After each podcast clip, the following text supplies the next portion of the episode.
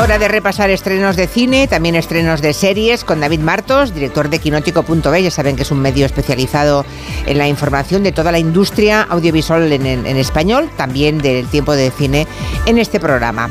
Bueno, si quieren ustedes ejercer de, no sé, de sheriff, de vaquero o de indio también, o de crítico, que es un poco de las tres cosas, y nos Aunque quieren... no es el Comanche esto, pueden no, hacerlo. pero bueno, bueno, sí, el espíritu está siempre, ¿eh? Sí, western. Pueden total. dejarnos una crítica en el 638-442-081 de la última peli que han visto, alguna pregunta para David Martos, si es comprometida mejor, no sé, cuanto más difícil más nos gusta. todo, Él lo todo. cuenta todo y si no lo sabe lo dice. todo. Pues sí. Como es decente, Pues sí. si no lo sabe lo dice. Bueno, cualquier cosa que quieran comentarnos de cine, sugerencia o crítica, con mucho gusto les escuchamos.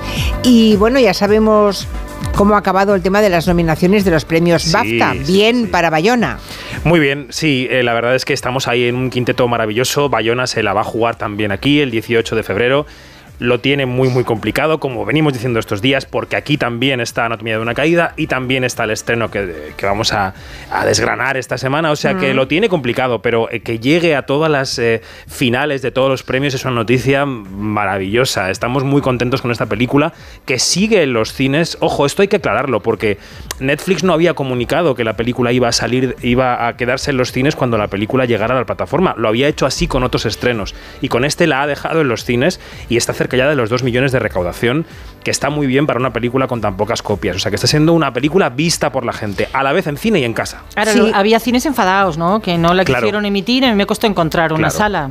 Claro, porque, bueno. Pero si hay interés se encuentra, ¿eh? en todas las grandes ciudades como mínimo se puede ver a Sociedad de la sí, Nieve. sí, yo la vi. Bueno, a la espera de las nominaciones a los Oscar, que solo sabremos el martes que viene, lo que está claro es que hoy llega a la cartelera de nuestro país otra película que es otra gran rival de Bayona para llevarse también el Oscar a la mejor película internacional. Sí, efectivamente. En casi todos los premios se lo ha llevado Anatomía de una caída de Justin Triet, pero como Francia decidió no enviarla a los Oscar en esta categoría porque pensó que entraría en su propio carril en otras nominaciones, a película, a actriz, que yo creo que lo va a hacer, envió otra, que es a Fuego Lento, que también está bien, aquí ya la- hablamos de ella, pues la gran rival en la categoría va a ser sin duda La Zona de Interés, que es la que llega hoy a los cines. No, hoy no, mañana, que ya no sé en qué día vivo. Mañana viernes, 19 de enero.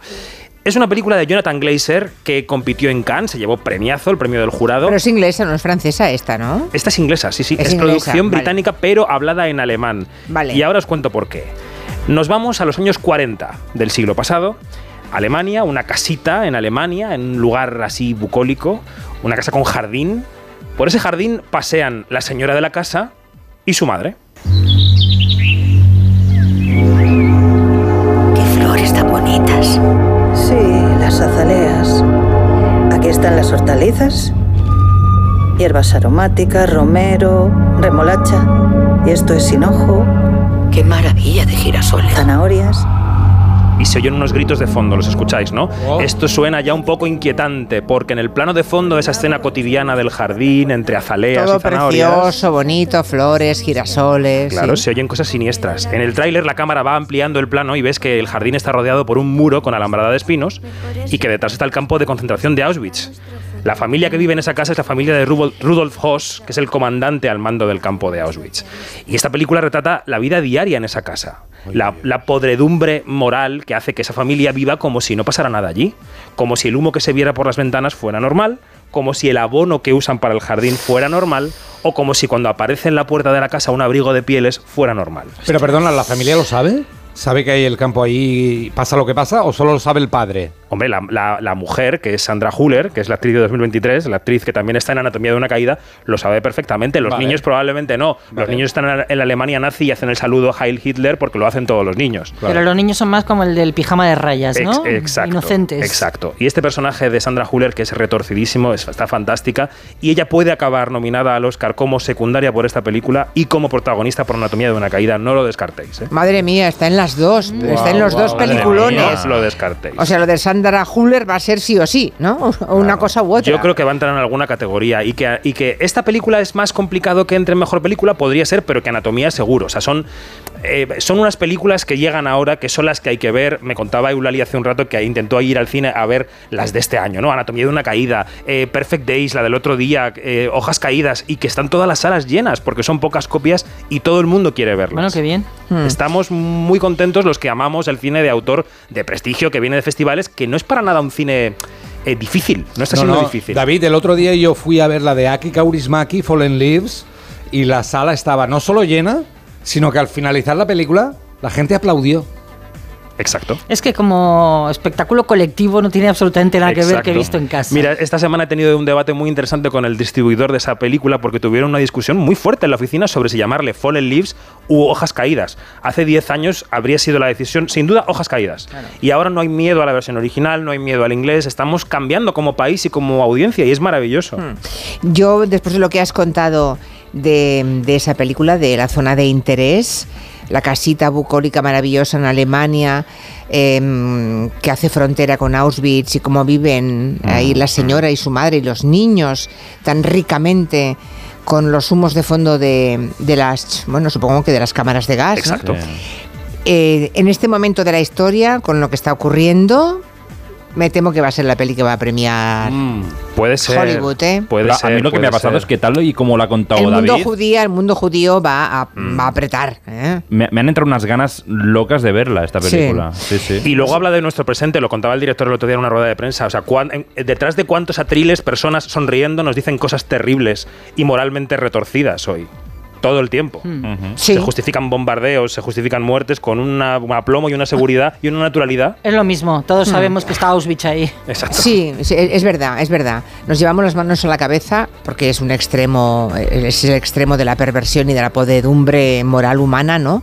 Lo del campo de concentración, pero todos los días miramos para otro Claro, lado, claro, claro. todos los días hay Sí, algún sí. humo que sale y sitio. no nos damos cuenta o no lo que queremos pasa es que verlo. no, no es tu padre uno de los ejecutores. Claro. Es diferente también, ¿no? Claro. Bueno, pues veo que la cosa sigue con la podedumbre moral, porque el gran Sí. estreno español de la semana también es un thriller que cuenta los años de la burbuja inmobiliaria en España. ¿Quién lo ha dirigido? ¿Cómo es la peli? Es Daniel Calparsoro. Es una peli de un director que se preocupa siempre por poner al frente de su reparto a actores jóvenes, porque yo creo que además quiere intentar atraer a ese público joven y que piquen en estos thrillers que luego están muy bien y que él dirige muy muy bien. En este caso quiere contarles cómo todo un país, en este caso España, eh, se metió nos metimos, porque todos tenemos nuestra parte alícuota de culpa, en una orgía de créditos especulación entre los últimos 90 y la crisis del 2008. ¿no? La película se llama El Correo y cuenta la historia de un chaval de Vallecas que es aparcacoches, lo interpreta el actor Aaron Piper. Y es, es al final del siglo XX, ¿no? Y por una casualidad empieza a trabajar como correo, llevando y trayendo dinero de blanqueo entre Bélgica y España. ¿Qué hace un tío de Vallecas en un contenedor que ha viajado desde España hasta Hong Kong con 1.550 millones de euros? Esta historia comienza unos años antes. Puedo confiar en ti. Por supuesto. Todos esos que ves aquí, todos confían en mí. Me convertí en correo belga. Movía dinero negro de Madrid a Bruselas. No te acerques a mi hija. Bueno, ya escucháis a Yetosar, que es inconfundible, ¿no? Que es el jefazo de esa red de blanqueo que emplea a Aaron Piper y esa hija que le dice que es terreno mm, acotado es María Pedraza.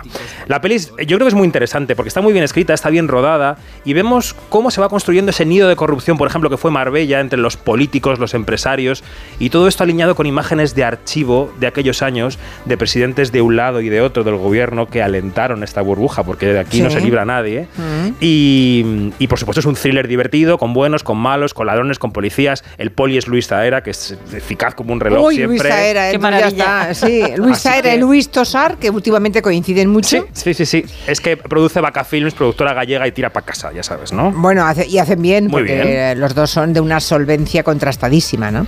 Bueno, pues ya está, hemos tomado nota también. El correo, o sea, tenemos que ir a ver esta semana eh, la de La zona de de- interés. zona de interés y el correo española. Bueno, bueno, no está mal. Este viernes 19 de enero eh, también llega a los cines una película que ha tenido un recorrido muy peculiar hasta poder verse en la cartelera. Es una peli que se llama Simón. Es la candidata de Venezuela al Goya a Mejor Película Iberoamericana. Eh, ¿Eso quiere decir que el gobierno de Venezuela respalda esta película? Eh, pues no, Me temo que no, ¿no? Todo lo contrario. Eh, de hecho, la votación de la Academia de Cine de Venezuela se hizo casi a espaldas de las autoridades de Venezuela. El equipo de la película, que lidera un director que se llama Diego Vicentini, cuenta que le costó mucho eh, volver a su país para esa votación porque viven fuera, viven en Estados Unidos, y luego salir de su país después de la votación. La película, Simón, cuenta la historia de un activista antirégimen venezolano chavista que se acaba exiliando a Estados Unidos y claro, la propia película se ha hecho en Estados Unidos con capital venezolano en el exilio. estás diciendo, weón? ¿Cómo que va a pedir así los maricos y el equipo? Porque eso es lo que va a pasar. Nos van a seguir matando. Bueno, lo que ha ocurrido con esta película es, es, es muy muy interesante porque su comunicación no ha sido tanto ni en la prensa ni en campañas de publicidad, sino boca a boca, grupo de WhatsApp a grupo de WhatsApp, en Facebook también.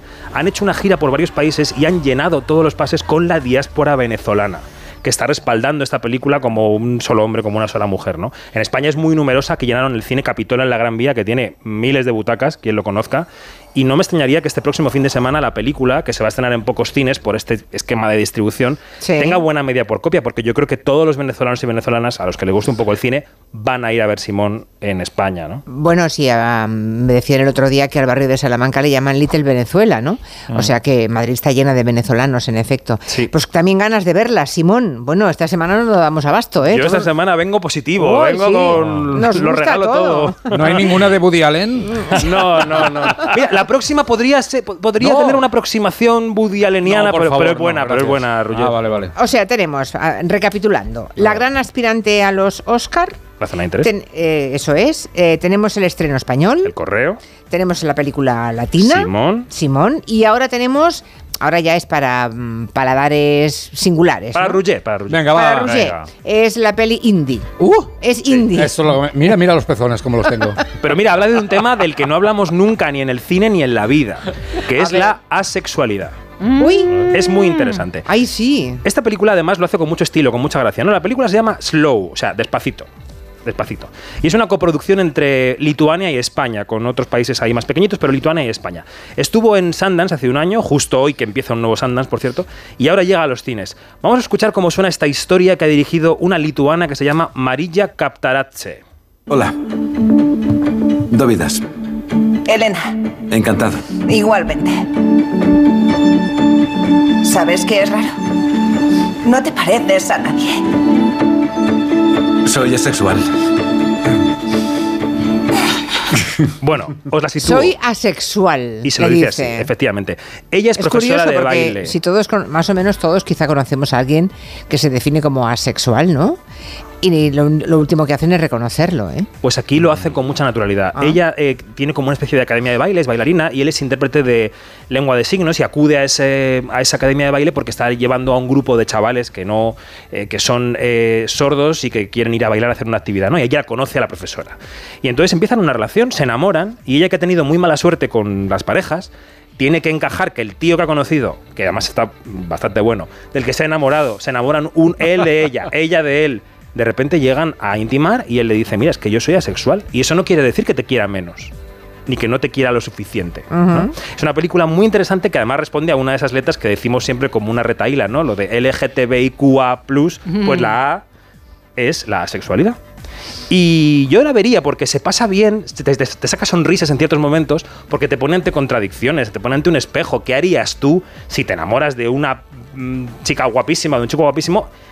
Intimáis, os gustáis y de repente te dice, es que no quiero tener sexo contigo, pero no es que no te quiera, es que no, No me apetece. que no me apetece. Fue un No gabinete tengo. en su día aquí con Juan Adrián. Sens que recuerdo intensamente. Hace muchos años de eso, ¿eh? Merecería otro gabinete, ¿eh? Sí, sí, sí. Pues Es un tema, es un tema. ¿Sabes qué cosa también es un tema? El nombre del reparto de los actores de esta película. ¿Por qué? Hombre, es complicado, ¿eh? Greta Grinevičiūtė, Kestutis Cicenas y Pijus Ganusauskas. Li- ver. li- Lituania en pena. Wow, me ha gustado. Para ¿Esto un plata? para un El- lituano Roger de Gracia es imposible de pronunciar. claro. Pijus Ganusauskas, me gusta. Ya, ya, ya. Bueno, pues muy interesante también la asexualidad. seguramente. Slow. Si Slow. entre los oyentes tenemos alguna sexual, seguramente Seguro que sí. le apetece, claro, seguro que hay. Em, igual le apetece ver esta película, pero no está mal que lo diga, porque la otra cosa es que no diga nada y que se arruine la vida a él o a ella Claro. y, y a su pareja el resto de, la que- vida. Lo que yo no sabía, David, es que la A está en el acrónimo del LGTBIQ también. Sí, en el, completo ahora mismo, que na- casi nadie dice porque es muy largo y muy engorroso, hay una sí. Hay una vale, vale. Esta semana también tenemos dos series para destacar. Tenemos, por cierto, que los protagonistas de las dos, unos ya han pasado por aquí, por ejemplo, Adriana Ozores, que estuvo el martes, y otro va a ser la de Valenciaga con Alberto San Juan. Lo esperamos dentro de una hora, así que luego vamos a hablar de Valenciaga, de esa peli. Comentemos las dos series. Bueno, pues el martes vino Adriana, como dices, a hablarnos de Galgos. Como nos consta que hay oyentes que se bajan este podcast para ver los estrenos y tal, y que a lo mejor no están al día de todas las secciones, hacemos un pequeño remember de cómo es esta serie que está desde hoy en Movistar Plus. Suena así. En estos 40 años hemos hecho muchas cosas juntos, pero de la que estoy más orgullosa es de nuestra familia, de nuestros hijos. Bueno, ella nos lo negó, pero yo sigo sosteniendo que Adriana Ozores es una matriarca en esa familia de empresarios Ujú. de una empresa de alimentación en el norte de España. El presidente es su hermano, que gestiona la empresa regular. Entonces, el marido de la- Adriana, que es el, el argentino Oscar Martínez, decide ponerse el de presidente con las acciones de su mujer, pero ella dice, no, no, me voy a poner yo. Entonces ella empieza a presidir Galgos. Yo la recomiendo, es una saga familiar de estas de consumo, de ver en casa así una tarde distraída, que está, está bien. Y a las 5 vienen a vernos Alberto San Juan y Vina Daigeler, que ya luego destacaremos lo estrellaza mundial que es, porque ya, que es súper modesta, mm, yo creo que no se lo cree, pero lo es, de Cristóbal Valenciaga, que es un retrato de los 30 años de Valenciaga en París. Luego os cuento más que me parece, pero es muy gustosa de ver. Sí, hoy tengo unas ganas enormes. Sí, es una serie pequeña en el sentido de que no es una serie con ambiciones súper cinematográficas, es una serie muy del taller de él, de los vestidos, de las telas, ¿no? Alberto San Juan hace un trabajo impresionante y los vestidazos que se han currado son dignos de ver, a veces fabricando sus propias telas como hacía Valenciaga porque ya no se encuentran. que es un personaje tan poco conocido, Valenciaga, poco. pero sin embargo, toda mucha gente a la que a la que quiero y respeto, como Lorenzo Caprile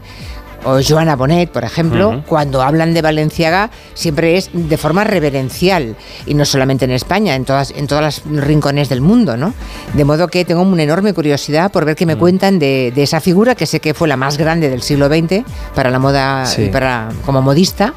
A ver qué me cuenta la serie porque sabemos poquísimo, muy pocas Sí, cosas. yo he visto los seis capítulos, luego lo hablaremos, pero a mí la idea que me ha quedado es que era una persona que se tomaba tan en serio su trabajo, Sí. casi hasta el colapso, casi hasta, el- hasta los nervios de caerse al suelo, de lo, lo serio, lo, lo, lo, lo Sé- riguroso, ¿no? Sé de lo que hablas.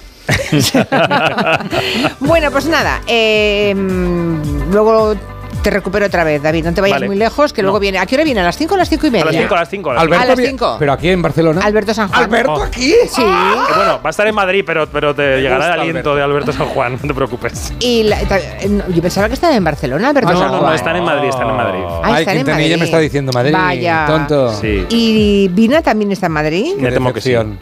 Oh, qué pena. Somos madricéntricos Bueno, pues voy para allá.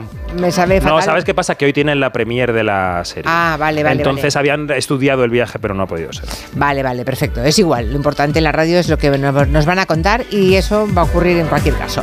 Bueno, pues hasta dentro de un ratito. Adiós. Adiós. Por cierto, yo les quiero recordar a los oyentes que la semana que viene, el jueves, Sí. vamos a estar emitiendo en el Palau Robert y oiga que nos llevamos nos llevamos todas las estrellas, ¿eh? Será un programa tremendísimo. Mira, te lo digo en moderno. Sirviendo mesa estarán Roger de Gracia, Nuria Torreblanca y una servidora. Sirviendo bulos, Julio Montes. Sirviendo alpiste estará Ferran Monegal. Sirviendo corona Pilareire. Pilar, hoy. Sirviendo micro estaré yo otra vez. Sí, otra sirviendo corona Pilareire, como decía. Y sirviendo debate en el gabinete con De Prada, Elisa Beni y Juan Soto Ibars. Además tendremos entrevistas, tendremos territorios. Que tendremos sepan los oyentes Muchísimas cosas. que en Palau Robert, eh, ya lo saben, en la confluencia de Paseo de Gracia con la Diagonal en Barcelona, hacemos ese programa en directo cara al público y que vamos con todas las armas, ¿eh? Desde Gallego, Ferran Monegal, Pilar Eire, Elisa Beni, Juan Manuel de Prada, Juan Soto Ibars, todos.